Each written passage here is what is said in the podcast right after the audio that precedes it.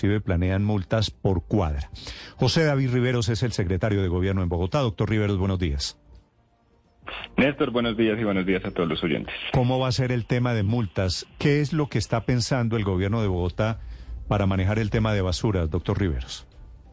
Pues Néstor, esto es una cosa un poco más integral que las multas y yo, yo lo diría como en tres grandes patas.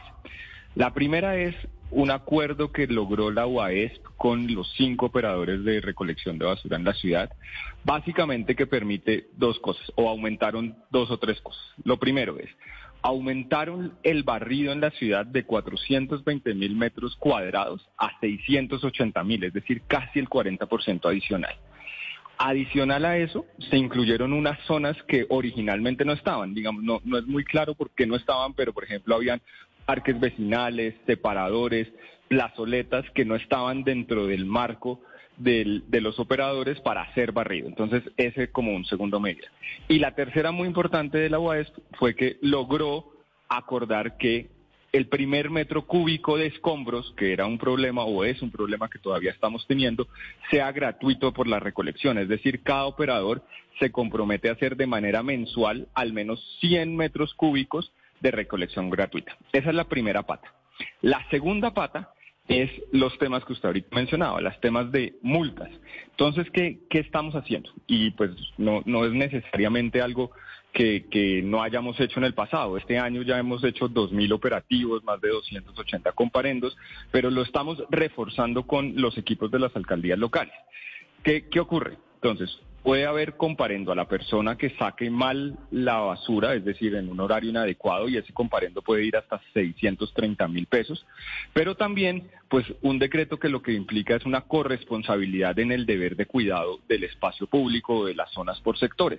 Y eso eventualmente lo que implica es, no necesariamente es porque usted sacó mal el, la basura, sino porque pues necesitamos que nos ayuden a cuidar al menos el frente de su, de su establecimiento o incluso de su vivienda y eso entonces acarrearía lo que usted mencionaría, pues unos comparendos más o menos de 130 mil pesos a Pero, pero doctor Riveros, eso no es pagar un poquito justos por pecadores, es decir, yo pago porque mi vecino bota la basura, bota los escombros en mi cuadra, en la acera de mi cuadra. Pues sí y no, porque son dos comportamientos distintos. Entonces, el primer comportamiento es sacar la basura y efectivamente se tiene un comportamiento y una multa de 620 mil pesos. El de, el de cuidar el andén en el que todos hagamos corresponsables de estar cuidando la, la cuadra, ese tiene es una multa de 130 mil. Entonces son cosas distintas. Y yo, pues digamos, más allá de la multa, no es que y lo decía la alcaldesa, a nosotros no nos interesa recoger un montón de recursos a través de este mecanismo, no. Lo que queremos es buscar que pues haya una corresponsabilidad, que nos organicemos por sectores para cuidar el espacio público y esa es realmente la medida que buscamos. Era la tercera pata que yo estaba tratando de mencionar y es toda una campaña de cultura ciudadana liderada por la Secretaría de Cultura que pues ha denominado que la basura no se nos vuelva paisaje. Entonces esas tres patas, los nuevos acuerdos con, la, con los operadores para mejor y más recolección. Obviamente, operativos policivos, porque pues nos toca también ejercer un control y eso implica un control individual y un control colectivo. Y la tercera, pues muy importante, la cultura ciudadana, especialmente para la separación en la fuente. Mire, ustedes pueden ir a la página de la UAESP y encontrar ahí cuál es la organización o el reciclador que pasa por el barrio de ustedes, de cada uno de ustedes. Y si nosotros le entregamos de manera separada a esa organización o a ese reciclador, pues eso además nos ayuda a otra cosa que nos está pasando mucho y es que los recicladores están haciendo la separación en el espacio público, básicamente porque pues desde nosotros, desde la fuente, no estamos haciendo esa separación. Secretario, le voy a poner un ejemplo de muchas esquinas en Bogotá, pero le voy a poner uno que traigo porque permanentemente se ve por aquí mucho, cerquita. mm, más o menos. Calle 85 entre carrera 15 y carrera 13. Hay muchos locales comerciales, ¿no? Mm. Ahí queda un parque.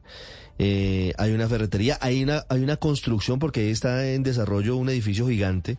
eh, y siempre, siempre en las esquinas, sobre todo de la carrera 13 a la carrera 15, hay escombros y hay basura en las aceras. En ese caso, los dueños de los locales o los administradores de los locales comerciales, porque ahí la mayoría son eh, de, uso comercial y no residencial, tendrían, si no se ponen de acuerdo y no se ponen juiciosos, que pagar la multa por eh, no hacer una disposición adecuada de los residuos y de los escombros? Sí, entonces, efectivamente, pero son dos cosas. Si, si encontramos a la persona que nos está dejando el escombro o la basura, a esa individualmente es una multa de 620 mil. Pero también buscamos que ellos se organicen y la 85 es un gran ejemplo porque la 85 es un tema de seguridad, de espacio público y demás, que estamos trabajando incluso con ellos. Pero también si no se organizan para pues lograr tener un cuidado entre todos de ese espacio público, también puede haber esas multas de 130 mil por la corresponsabilidad del deber de cuidado del espacio público. Así sería. Si hay carros suficientes eh, para la tercera pata de la que usted nos habla, secretario, carros de recolección de basura, quiero decir, si hay suficiente personal para aumentar las frecuencias de recolección y, generar que se disminuya esa, esa ubicación de, de las basuras en, en las aceras, en los andenes. Pues mire, esto fue una, una negociación de al menos tres meses por parte de la UASP y la Secretaría del Hábitat con los operadores. Y eso, pues, por supuesto, pues implicó que los operadores pudieran ver sus capacidades, pudieran no solo sus capacidades físicas, sino también financieras para hacer esto. Y pues después de tres meses de negociación lograron estos acuerdos. Eso quiere decir que los operadores se comprometen a cumplir con estos nuevos acuerdos, especialmente ese de mayor barrido en más metros cuadrados, por más metros cuadrados, y incluir zonas que antes no estaban incluidas en, la operación de aseo. Entonces yo realmente sí creo, porque esto no fue una cosa impuesta por la administración, fue una mesa de negociación liderada por la UASP y la Secretaría del Hábitat que lograron estos acuerdos con, con, los cinco operadores de la ciudad.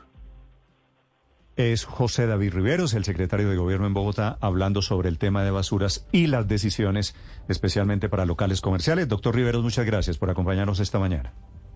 Néstor y a toda la mesa. Feliz día para usted, 9.20 en Mañanas